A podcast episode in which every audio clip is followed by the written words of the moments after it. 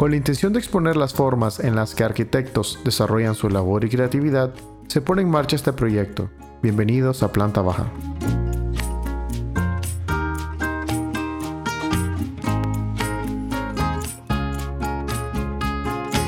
Leandro Moreno es arquitecto licenciado por la Universidad de Mendoza en Argentina y cuenta con un diplomado en debates actuales sobre desarrollo humano. Se dedica a proyectos de bioconstrucción e investigación independiente en colaboración con diversas entidades. Desde el 2017 es miembro y cofundador de Caos, colectivo de arquitectura orgánica sensible. Actualmente forma parte de colectivos comunitarios, académicos y profesionales para la realización de proyectos que impulsen la regeneración y mejoramiento del hábitat.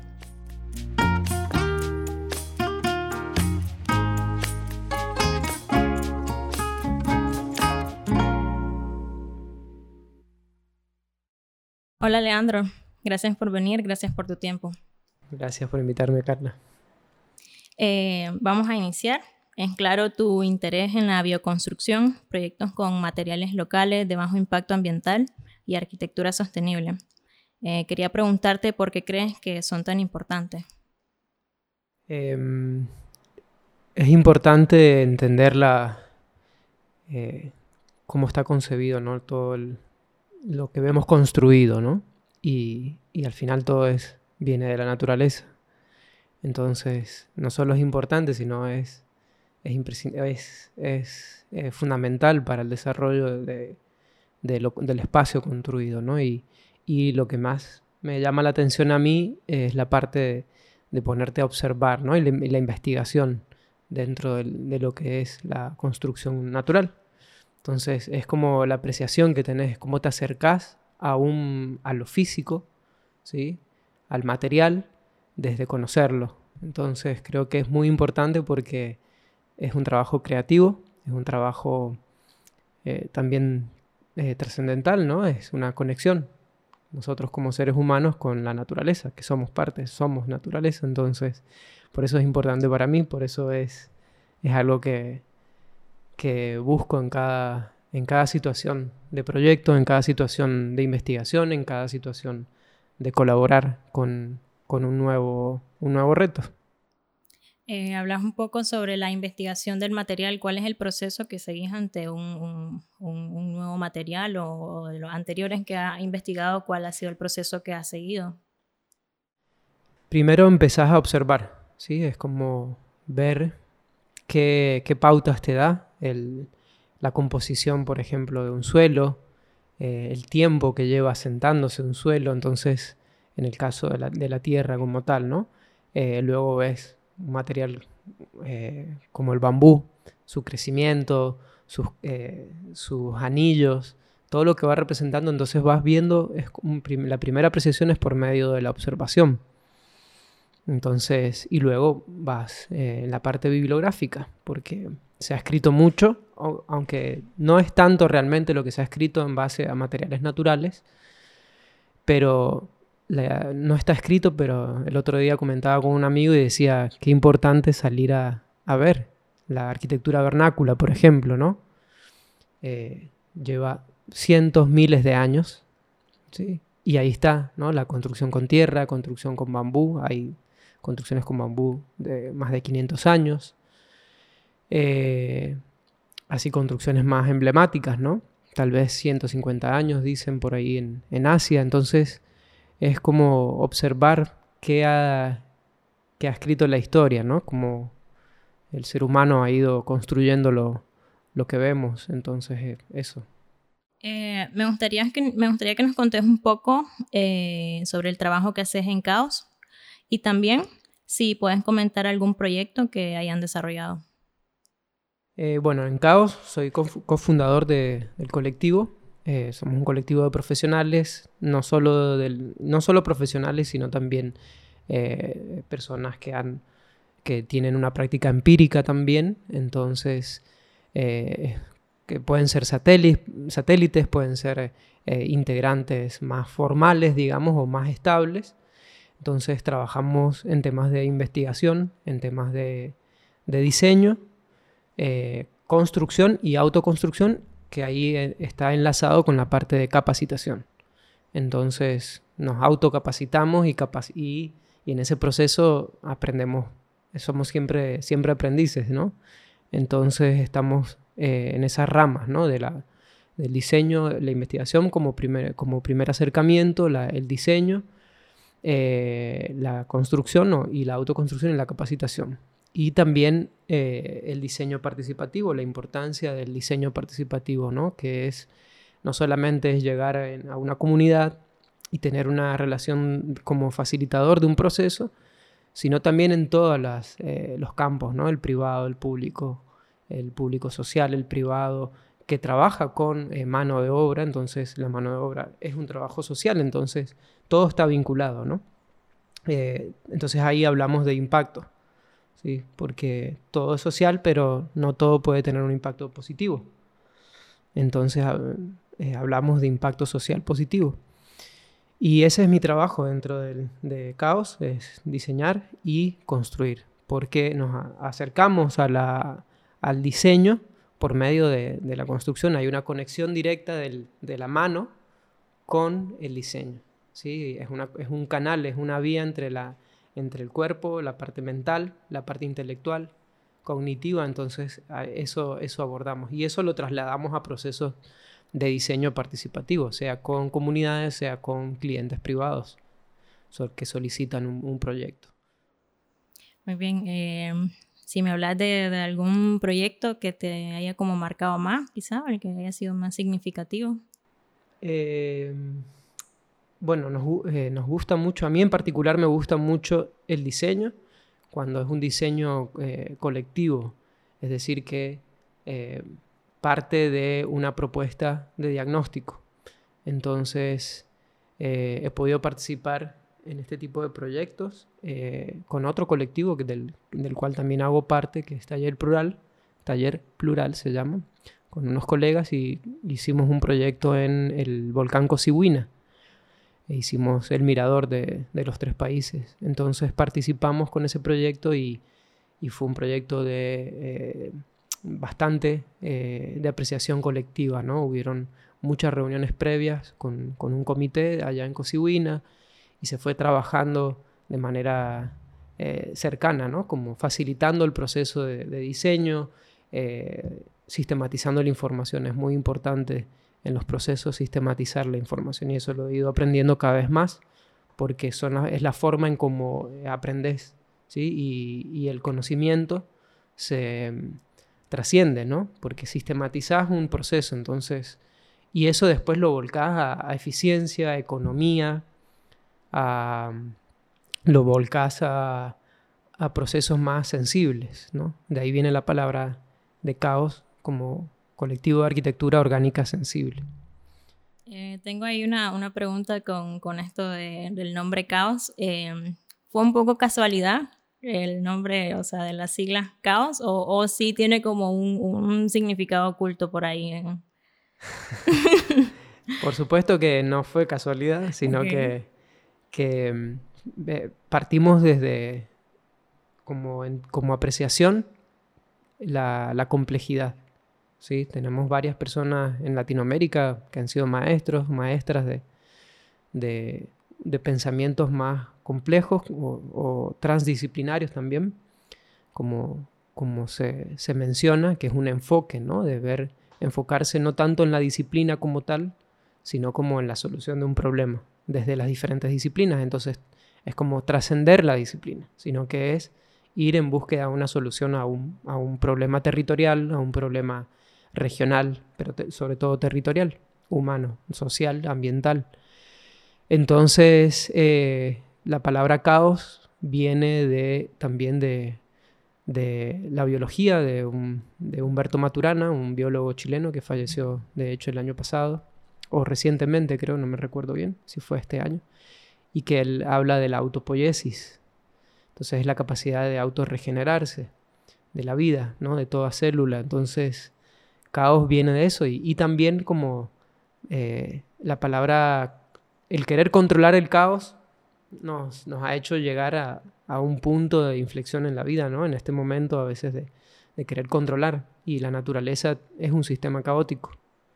Entonces la palabra caos da, asusta porque es el caos, es como la, lo inerte, o no lo inerte, sino lo, lo no controlado, lo no, lo no, claro, no controlado desde la perspectiva humana, desde la perspectiva del ser humano de querer controlar. Y en el querer controlar, en todos los ámbitos emocionales, eh, físicos, relacionales, es como, es donde perdemos esa capacidad de lo complejo. Entonces, es como relajarse. Eh, Leandro, sos un defensor del trabajo colectivo, ya te hemos escuchado. ¿Qué cosas te han funcionado en estos años? ¿Y qué cosas has aprendido? ¿Qué, ¿Qué, cosas no han salido tan bien? Em, bueno, retomando lo anterior del tema de, de, como una, eh, una cuestión de relajarse de la vida, es entender que no está solo, que no está sola, ¿no? Entonces, que el trabajo, no solo el trabajo, sino que las relaciones, la, interacción humana, con la interacción social, la interacción eh, con, el, con, el, medio, con el territorio, es, eh, es algo que de por sí no se puede hacer solo, somos seres sociales, ¿no? Sociales y, y entonces eh, trabajar desde esa manera da perspectivas. Hace poco escuchaba una, eh, unas palabras de, de, alguien que decía que nos aporta diversidad, o sea, el poder tener perspectivas diferentes. Lo abordaba desde el tema de la amistad, pero si lo abordas desde el tema de, desde las interacciones, la, tener perspectivas de otras, otras miradas que vienen de otros contextos, de otras situaciones y son muchas realidades las que están conviviendo en este momento, ¿no? O como digo, son muchas burbujas también que están ahí.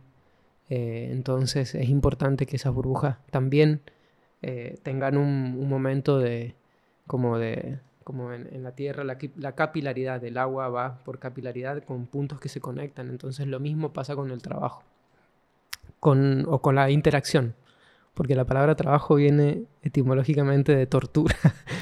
Estuve escuchando el otro día un audiolibro y viene de ahí. Entonces, sí, otra de las palabras que, que tiene que ver con la autoexigencia, la autoexplotación, ¿no? Pues esta, tan, sí, esta forma de los freelance que ha llevado a que no tengamos tiempo para, para disfrutar también la vida. Entonces, el trabajo colectivo también hace que uno pueda tener eh, una responsabilidad más repartida entre todas las personas. Sí, entonces, eh, claro, es verdad, eh, el, ego como profesional, personal y todo, te lleva muchas veces a, fricciones, a roces. Entonces creo que es un trabajo muy importante de autoconocimiento, el trabajo colectivo. Es más fácil trabajar solo. Es más fácil trabajar solo en sentido eh, en, la lógica en la que vamos del corre-corre en el día a día, de que tenemos que hacer cosas y no tenemos tiempo para, para mirar atrás y ver qué es lo que hemos hecho bien o mal. Entonces eh, es como que no es, no, es un, no es lineal. La vida no es lineal. Entonces es importante entender de que hay momentos que hay que parar y regresar atrás. Entonces es como más iterativo que, una línea, ¿no? Como, como, solemos entender el tiempo y, em, y el tiempo y todas las, las, relaciones alrededor de eso. Entonces sí, el trabajo me ha dado mucha satisfacción, también me ha dado muchas decepciones, eh, pero también trato como de entender, entenderme, entender desde dónde podría venir esa, esa decepción o esa frustración de, de trabajar con muchas personas con mentes muy diferentes, entonces tiene que ver con, procesos educativos, tiene que ver con procesos familiares, con contextos sociales, eh, tiene que ver con también, por, qué no, con algo espiritual, también de cómo uno va teniendo un crecimiento de autoconocimiento, de, de reflexión con el medio, con las personas. Pero bueno, es un aprendizaje de todos los días. Yo tengo que admitir que mm, eh, la mayor parte de mi vida fue muy individual, eh, al menos hasta tercer, cuarto año de la universidad, ¿no? Porque También desde la academia siento que se fomenta mucho el individualismo. Em, pero menciono esto de tercer, cuarto año porque fue hasta ese momento que se trabajaron proyectos arquitectónicos en conjunto. Y no lo voy a negar, al inicio fue muy complicado, como que esto que siempre he hecho sola, ahora tengo que agregar o sea, el contexto, la ideología de eh, dos, tres personas más. Pero con el tiempo, ya con lo laboral incluido, le ves la riqueza. Y cuando comenzó el run run en mi cabeza de este proyecto, eh, mi primera decisión fue no lo voy a hacer sola. Porque como te digo, en arquitectura como que está muy elevado eso de es mejor trabajar solo. Es mejor pues si solo querés que tu ideas valgan. Pero sí sabía que iba a ser más enriquecedor porque eh, Juan ya, ya sabe pues los errores que se van a cometer y qué se puede, por dónde, por cuáles caminos se pueden tomar para evitarlo. Em, Jorge Pavón está haciendo el diseño gráfico pues, de, este proyecto y también conocerle a él, a Jorge, al productor musical, a Diego, ha sido muy enriquecedor, o sea, conocer estas vidas, conocer qué, qué están haciendo en paralelo a esto, eh, realmente sí, sí ha sido muy, muy grato para mí. Y estoy enamorada, hasta muy poco de, trabajar en grupo, en colectivo, en conocer otras, otros pensamientos. Pero también hay que decir pues que hay personas que no hacen clic con nosotros y a veces es mejor huir. sí. Eh, en el blog de Caos se habla de, de, la ciudad, movilidad sostenible y la bicicleta. Es un tema que me interesa demasiado y hay varios puntos pues, que me gustaría tocar con vos. Primero se habla de Managua, la ciudad furiosa. Eh, creo que, que, este artículo fue de 2017 y Managua 2022 sigue siendo muy agresiva en muchos aspectos. Eh, se habla de carros esperando, de calles más amplias en ese momento y ahora ya tenemos una carretera Masaya con cuatro carriles en cada sentido. Querer cruzarlo es una pesadilla. Tenemos la futura ampliación de la pista Juan Pablo II, etc. Y tenemos un transporte público colapsado, tenemos ciclistas que han sido asesinados ¿no? por distintos factores. Sabemos que hay distintos tipos de ciclistas, el que usa la bicicleta por necesidad de transportarse, el ciclista que lo usa por ocio. Em, este año tuvimos el fallecimiento de Miguel Vélez en Carretera Masaya, una persona que lo hacía pues, por, por deporte. Vos que viviste en Argentina, y que tiene como una fama de tener un transporte público que funciona. Eh, también estuviste en México, que no sé si estuviste en Ciudad de México, que también tiene una fama en la que el transporte público no funciona. ¿A qué nos acercamos más? Eh, ¿Cuál es tu posición ante esto? Mm, bueno, es una, el tema de la movilidad es tiene que ver con muchos aspectos, ¿no? Eh, sociales, económicos, sobre todo económicos, y es el de la movilidad humana, es el de la, de la movilidad social, ¿no? Es eh, las interacciones que hay en una ciudad, ¿no? Es, el medio de intercambio, pero no solo de intercambio de, mercancías, sino de, de, conocimiento, de relaciones. Entonces es de carácter regional, ¿no? La, la problemática. Y México comparte muchas problemáticas. Claro, México es muy, muy grande, muy diverso. Entonces comparte muchas problemáticas con Nicaragua en cuanto a las cooperativas de transporte, eh, si el transporte es más comunitario, más de cooperativas, en, tal vez en Argentina son cooperativas, pero tal vez un poco más eh, grandes, más sólidas, entonces hay como estructuras diferentes, ¿no? Y el contexto también es, diferente. Eh, siempre noté en Managua, pues la, para mí, ahora ando en moto, pero siete años era la bicicleta y eh, el transporte colectivo.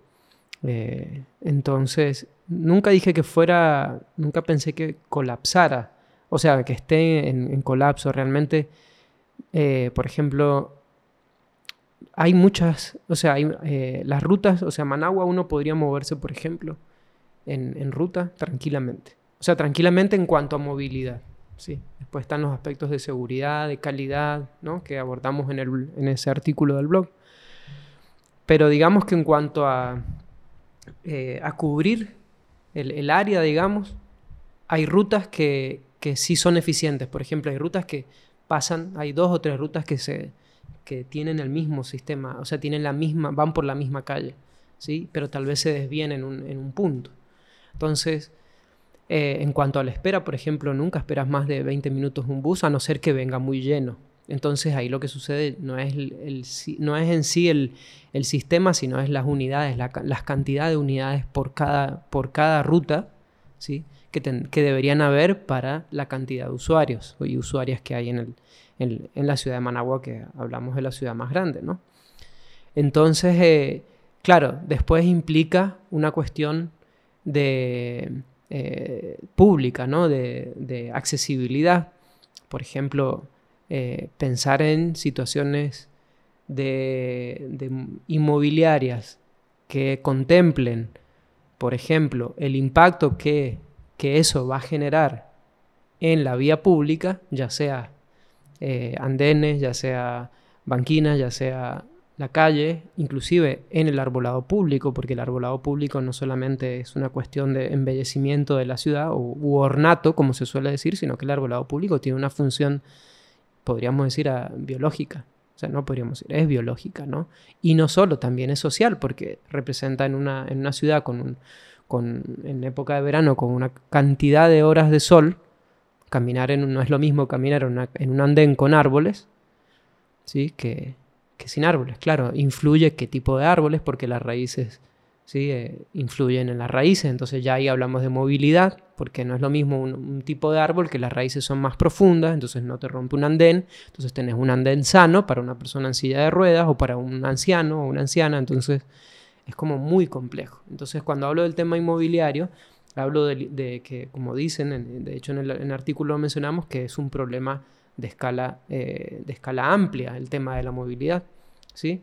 comercial, eh, eh, privado, oficinas que, tienen por, por, digamos que por reglamento deberían tener tantos, tanta área de parqueo, pero también hay que fomentar que hayan parqueos en, puntos estratégicos y luego hacer como otros sistemas de, de, accesibilidad a las oficinas, por ejemplo, cosas que podrían funcionar desde, desde una mirada más colectiva, más amplia, más, más eh, sensible, ¿no? Y con, el medio. Entonces ahí aparece el tema de la, de la pirámide, de la movilidad, que hoy en día en ciudades, sobre todo latinoamericanas, que, que todavía estamos en un proceso de entender de que el carro o no, esa es una cuestión de estatus, pero también es una cuestión de seguridad, porque hay inseguridad, entonces pero que con un buen sistema de transporte, con un buen sistema de andenes, con un diseño, con una accesibilidad bien de andenes,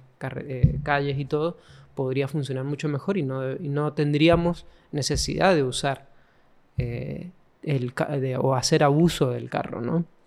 Entonces, las sendas peatonales, las bicisendas. Entonces, eh, claro, la pirámide de la movilidad hoy en día está invertida. Entonces, en la base que debería estar en, una pirámide, digamos, en la pirámide normal, con la base amplia hacia abajo, eh, los carros privados, inclusive motos, están en la base final.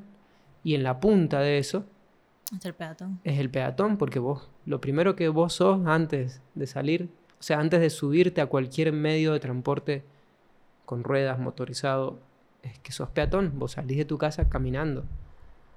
¿sí? Entonces, eh, y bueno, dependiendo cómo está ese sistema de, circulación, después va, va, influyendo en el resto de cosas, ¿no?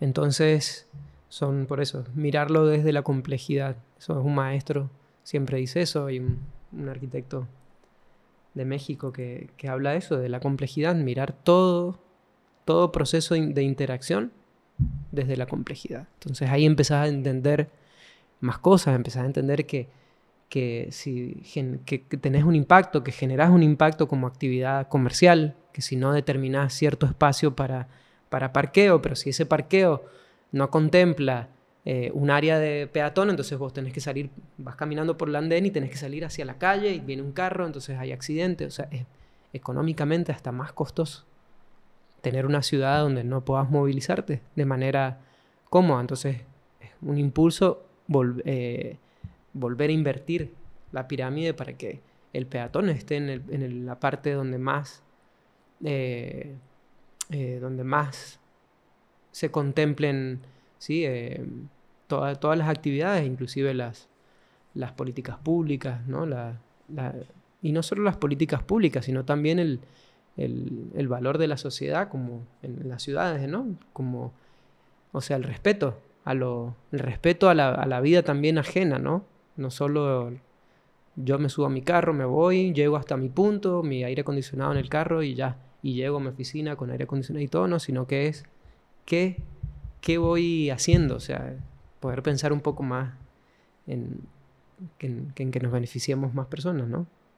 Sí, mencionaba un poco lo del transporte público colapsado porque todos sabemos que en hora pico eh, es alguna vez más una ciudad agresiva. Unidades llenas, personas que van en la gradería del, del bus, la puerta no está cerrada. Sin embargo, eso ya no pasa solo en horas pico. Tomas un bus a las 4 de la tarde y ya es hora pico. Tomas un bus a las 3 y media y ya es hora pico. Entonces, eh, no, no te obliga a, tener que tener en tus prioridades un vehículo, porque ya no es humano, ya no es humano usar el transporte público, la espera, como mencionabas, la inseguridad. Em, eh, es insostenible para uno, pues, para el bienestar de, uno que quizás se lo pueda permitir, pero ¿cuántas personas no? El plan eh, de Managua, el centro de Managua del 2017, eh, mencionaba que el 70% de la población de Managua usa el transporte público. El 70% de nuestra ciudad, bajo estas condiciones. ¿Cómo no queremos de que cuando te estás cruzando te gritan tres cosas y eso ya te pone de mal humor y venís y decís, no, es que esta persona... Todo eso afecta. Eh, pero bueno.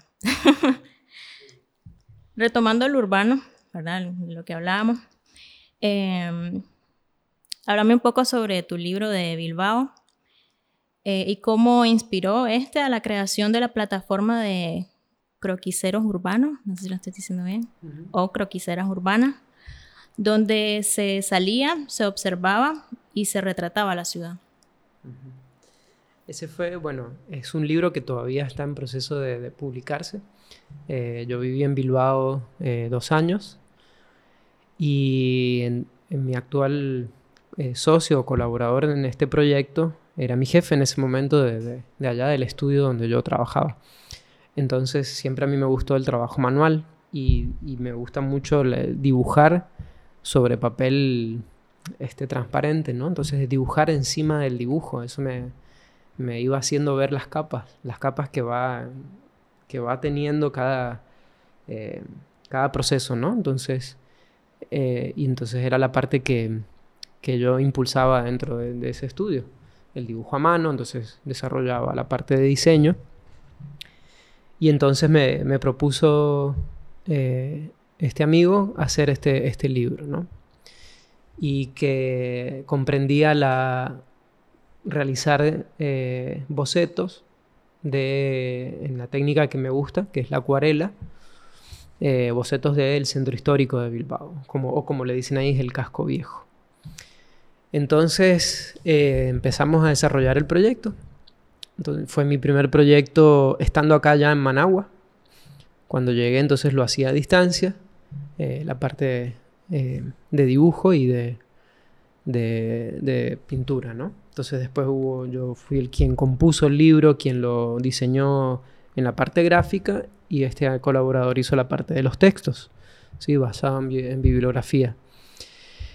Y bueno, porque o sea, nace de que ciudad, eh, la ciudad de Bilbao eh, desde hace 20, 30 años eh, se ha vuelto muy turística, entonces es como una apreciación a la, ciudad desde, otro, desde otra mirada más, más creativa de ver cómo vas recorriendo un, un, una ciudad o un, un poblado y vas observando y tenés una referencia bibliográfica y, artística por medio de una técnica de tal edificio. Entonces es como un acercamiento diferente para tal vez un determinado público, un determinado turismo que, que, busca, o un visitante, digamos, que busca conectar más con la historia de la ciudad, la historia construida, ¿no? De lo que está en esas paredes, en eso que se ve.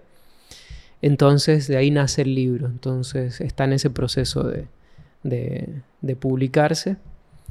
Eh, y hubo intención en algún momento de poder hacerlo en otras ciudades, ¿sí? inclusive acá en, Nicaragua.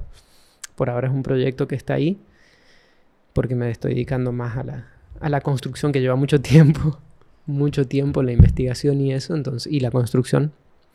Entonces no, no, le, no le he continuado. A raíz de este libro, la idea de poder hacer esto, de salir a, retratar la ciudad, no es algo nuevo. O sea, los, movimientos de, urban sketchers que le dicen, o croquiseros urbanos, es un movimiento mundial, ¿sí?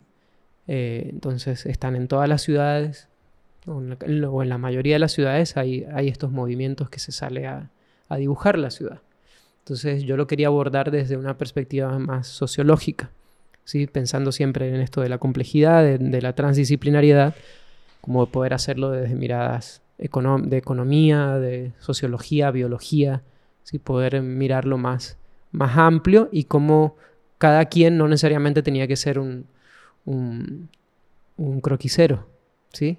O sea, o denominarse o etiquetarse como un, un croquisero o una croquisera urbana, sino que era quien quisiera retratar la ciudad y que tuviera una relación con, con, ese, con ese momento, con ese, eh, con ese medio que es el lápiz, que es el soporte, ya cada quien podía hacerlo con, en un papel, lo podían hacer en una, libretita, con acuarelas, con, con lápices, con microfibras, entonces cada quien lo hacía como era una técnica libre, ¿no? Entonces, y no solo una era una expresión libre, no una técnica libre, era una expresión libre que significaba eso, salir a, retratar la ciudad. La ciudad en movimiento, la ciudad furiosa en movimientos. Hasta tenemos, siempre me acuerdo y lo tuvimos, hicimos un par de charlas del proyecto con estudiantes de la UCA en el 2015, 2000, no, en el 2016 fue. Hicimos un par de, mostrarles ¿no? los procesos que habíamos tenido, los dibujos y en una de las anécdotas les contaba que estábamos en el, nos metimos al oriental a retratar un edificio que hay en la parte sur, cerca del Calvario. Hay un edificio histórico de la Managua antigua, de la vieja Managua. Eh, entonces nos pusimos a retratar ese edificio, pero ese edificio trascendía, no era el edificio, era la esquina donde estábamos, que es una esquina muy movida, de mucha gente, entran camiones porque es la parte donde venden muchos materiales de construcción. Entonces, claro, ver un grupo de, de personas que llega no a comprar, sino a, dibujar, era como, generó una situación ahí como media tensa de, que no se entendía, había gente que no había tal vez entrado al oriental, al mercado, entonces era como, ok, veamos, y, siempre me acuerdo de que hacíamos la reflexión de que el lápiz fue un arma, o sea, fue, no un arma, fue un, eh, fue un medio para desarmar una situación, ¿sí? Pero fue como, la anécdota era que estábamos dibujando ahí en esa esquina, entonces habían tres personas que estaban, eh, tres muchachos que estaban haciendo, eh, estaban ya acosando a una de las chicas que estaba dibujando, ¿sí? Entonces, esta persona insistía en irse, quería irse, entonces estábamos todos, bueno, ¿qué hacemos? Pero claro, en un momento cada quien estaba dibujando y, estaba como, está pasando esta realidad, pero es una realidad que estamos viviendo y es horrible, obviamente, para quien lo está viviendo ese, acoso. Pero esta persona se resignó y dijo, y fue así, literal, sacó como si ella tuviera un arma en el bolsillo y sacó los lápices. Dijo, bueno, aquí me queda hacer esto. Sacó los lápices, agarró su libreta y se puso más bien a dibujar a esas personas. ¿Sí? Se puso a dibujarlas y cambió totalmente la dinámica. O sea, de, de ponerse así en ese plan, ellos se sintieron como, ah, no sé qué, qué sucedió ahí, pero ellos tomaron otra postura, empezaron a posar, venían y ya estábamos en el grupo, obviamente esa persona no estaba sola, esta compañera no estaba sola, entonces eh, les empezó a mostrar el dibujo y cambió completamente la dinámica. ¿sí? Fue como, fue como acercarse a una problemática que sucede en la ciudad muy fuerte, el tema del acoso, desde otro lugar.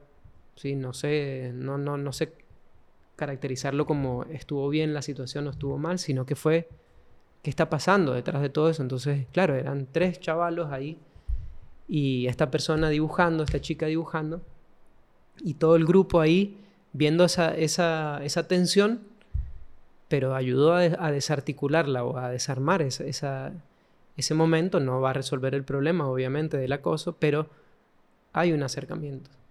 Sí. Sí, muy, muy valiente. Es la resistencia que hacemos las mujeres todos los días. Y retomo un poco lo que hablábamos de la movilidad con esto que mencionabas de reconocer la ciudad, de observarla y retratarla. No es lo mismo recorrer una ciudad en vehículo a caminarla o, a pedalearla, pues, como lo decimos quizá en los nicaragüenses. Es muy enriquecedor. Em, yo aprendí a andar en bicicleta de niña. De ahí tuve miedo porque Managua pues no me lo permite. Y fue hasta el año pasado que yo dije, bueno, esto me gusta demasiado, tengo demasiados recuerdos bonitos de quien me enseñó a andarlo. Voy a probar, a ver, o sea, tengo muchos años, muchos años de no hacerlo, voy a probar y a ver si, si, si lo puedo mantener o no. Em, para ello lo hice en Granada, porque mi ciudad una vez más no me lo permite. En Granada se alquilan bicicletas, en Managua no se alquilan bicicletas. Yo no tenía bicicleta porque no podía andar en ella, o sea, ¿para qué? Entonces, eh, en ese momento lo, lo hice, hice un, circuito de 12, 24 kilómetros, no me acuerdo. Eh, y nada, yo dije, fue una felicidad muy grande. Otra vez era yo de niña y viendo la ciudad y, y luego recorrí varias veces eh, Managua, Granada en bicicleta y, y reconozco muchas cosas por esos recorridos en bici, no en microbús, no en vehículo privado. Y sí, pues ahora lo hago en Managua un poco, hace dos días intentaron asaltarme, pero pues sobreviví, no lo lograron, me salí con la mía. pero sí, pues, o sea, muy agradecida de haber retomado la bicicleta y de reconocer ciudades de esa manera. Em, vamos a pasar a la sección de preguntas aleatorias, que voy a hacerlo en cada episodio. Esto sale de la web de Anzo López, diseñador de productos y servicios que sigo y que ha sido un gran referente para este proyecto. ¿Cuál ha sido el mejor consejo profesional que has tenido?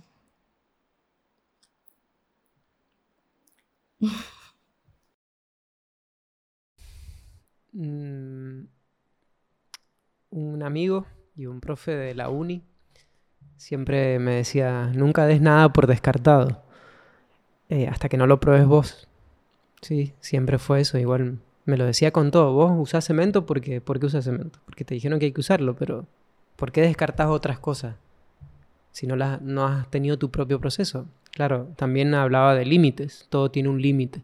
Uno sabe hasta dónde puede llegar con ciertos... en la profundidad en la que van los procesos. Pero sí, Federico siempre me decía eso, me decía, porque yo le preguntaba, pero dame vos si vos ya hiciste tu camino. No, vos tenés que hacer el tuyo. Entonces no des nada por descartado. Trata de, de probarlo. Probalo vos y, y hacer tu propio, tu propio camino. Describí un placer sencillo que le dé sentido a tu vida.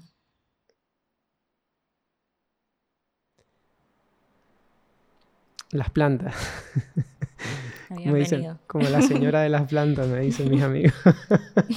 ¿Por qué la señora? Bueno, pero el señor de las plantas, sí. Las plantas, es como, wow, me fascina. Muy bien, somos del mismo club. ¿Con qué tipo de persona no conectas y por qué?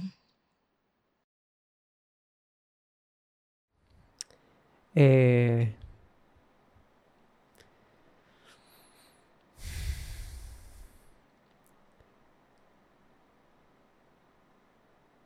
con, con, la, con la rigidez de las personas. Es como que no es que no conecto con, conecto con tipos de personas. Estoy aprendiendo como a no... a no... no visualizar a las personas como un... como un tipo. Ni como buena ni como mala. No creo en, no creo en, las personas buenas. En, en esa disociación de las personas buenas y las personas malas o las personas que me sirven y las personas que no me sirven. Entonces, con ciertas actitudes de las personas no conecto, que es la rigidez, porque yo he sido rígido. Entonces, como esa rigidez decir, no, así es porque así es. ¿Por qué? ¿no? Entonces, empezar a, a desaprender de eso, desapegarme de esa idea de lo rígido, es, es lo que me hace alejarme de esas actitudes de esa persona y si eso se mantiene y no hay un cambio, no me, me alejo, o sea, sanamente. Mi consejo es huir, sí. ¿Cómo te animas cuando te sentís mal? Eh, con música y... Sí, con música y, comida, buena comida. Me gusta cocinar mucho. Y una copa de vino, por supuesto. Siendo de una provincia de Argentina de vino, una, una copita de vino está. Bienvenido al club una vez más. Yo sabía que iba a conectar demasiado con Leandro, por eso es mi primer invitado. Así que qué maravilla. Pero bueno. ¿Sos capaz de pedir ayuda cuando lo necesitas? Si sí o si no, ¿por qué? Sí, sí.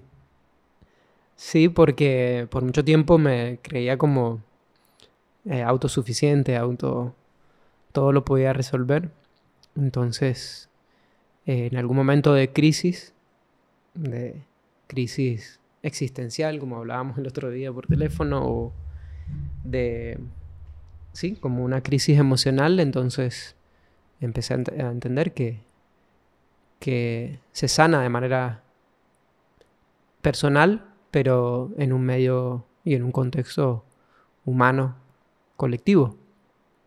Entonces pedir, enfocarme en, saber pedir lo que necesito es como ha sido una, un gran aprendizaje. Entonces, por ahí va por, por aprender a pedir ayuda. Y eso es una, es una práctica. ¿sí? Saber qué es lo que necesitas es como, y eso te ayuda a decir, bueno, necesito tal cosa, por lo tanto pido, pido, pido tal cosa. No somos individuales, por más que nos quieran decir eso. Cuando miras a tu alrededor, ¿quién crees que tiene el trabajo más significativo? Los gatos. Mi gata. Eh, la ¿Nombre del felino? Zambia se llama. Tiene una capacidad de relajarse increíble, entonces una capacidad de, disfrutar del, no hacer, que es... me cuesta mucho no hacer. entonces... Sí, y eso que los, los felinos son... han sido domesticados y son de las de la... Es muy reciente la, domesticación de, de, los felinos, de los gatos.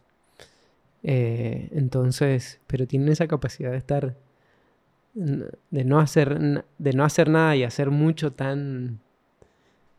Estirar, ¿cómo estiran? Es lo primero, vos llamás al, a la gata o al gato, o inclusive a perros y así.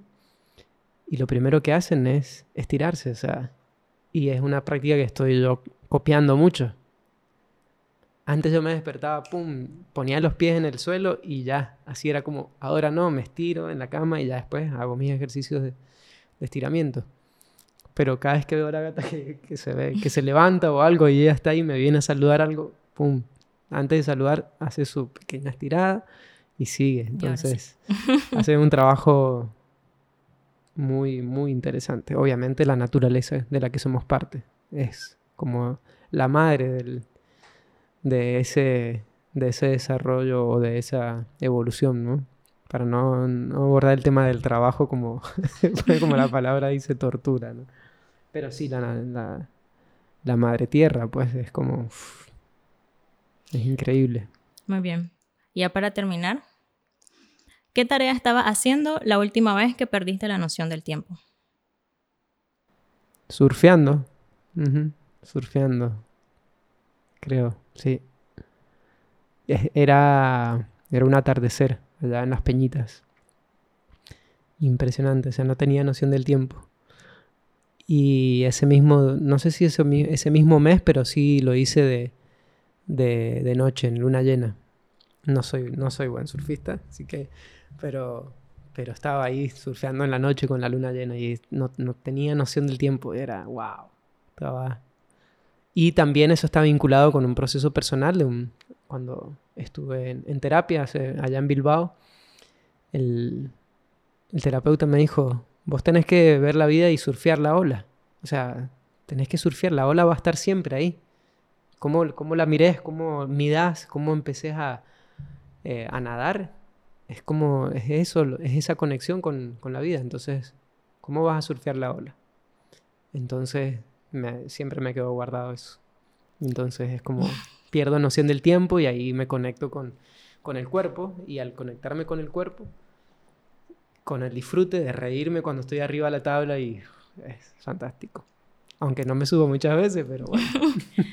en marzo o mayo visité Popoyo y hay una comunidad gigante de surfistas. Y cuando regresé a Managua, pues el bajón de ah, mi ciudad agresiva otra vez, ¿no? Y se me metió en la cabeza de que yo voy a irme un mes a Popoyo, voy a pedir trabajo en algún hostal y voy a aprender a surfear. Aún no lo hago. Yo dije, voy a tener mi etapa hippie, ahorita no es el momento porque tengo muchos proyectos en la cabeza pues que quiero hacer, no es el momento para detenerse ahorita. Pero sí estoy esperando tal vez una crisis bien dura que me mande a Popoyo allá un par de meses y poder aprender a surfear. Pero sí, muchas gracias. Qué bonita plática, Leandro. Justo como lo esperaba. Y Gracias a vos. Sí. Dale.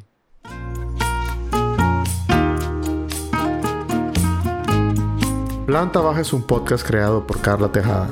Gracias a Diga Wood por la producción musical de entrada y cierre, Jorge Pavón por las piezas gráficas y a Juan López del Sol de Centroamérica.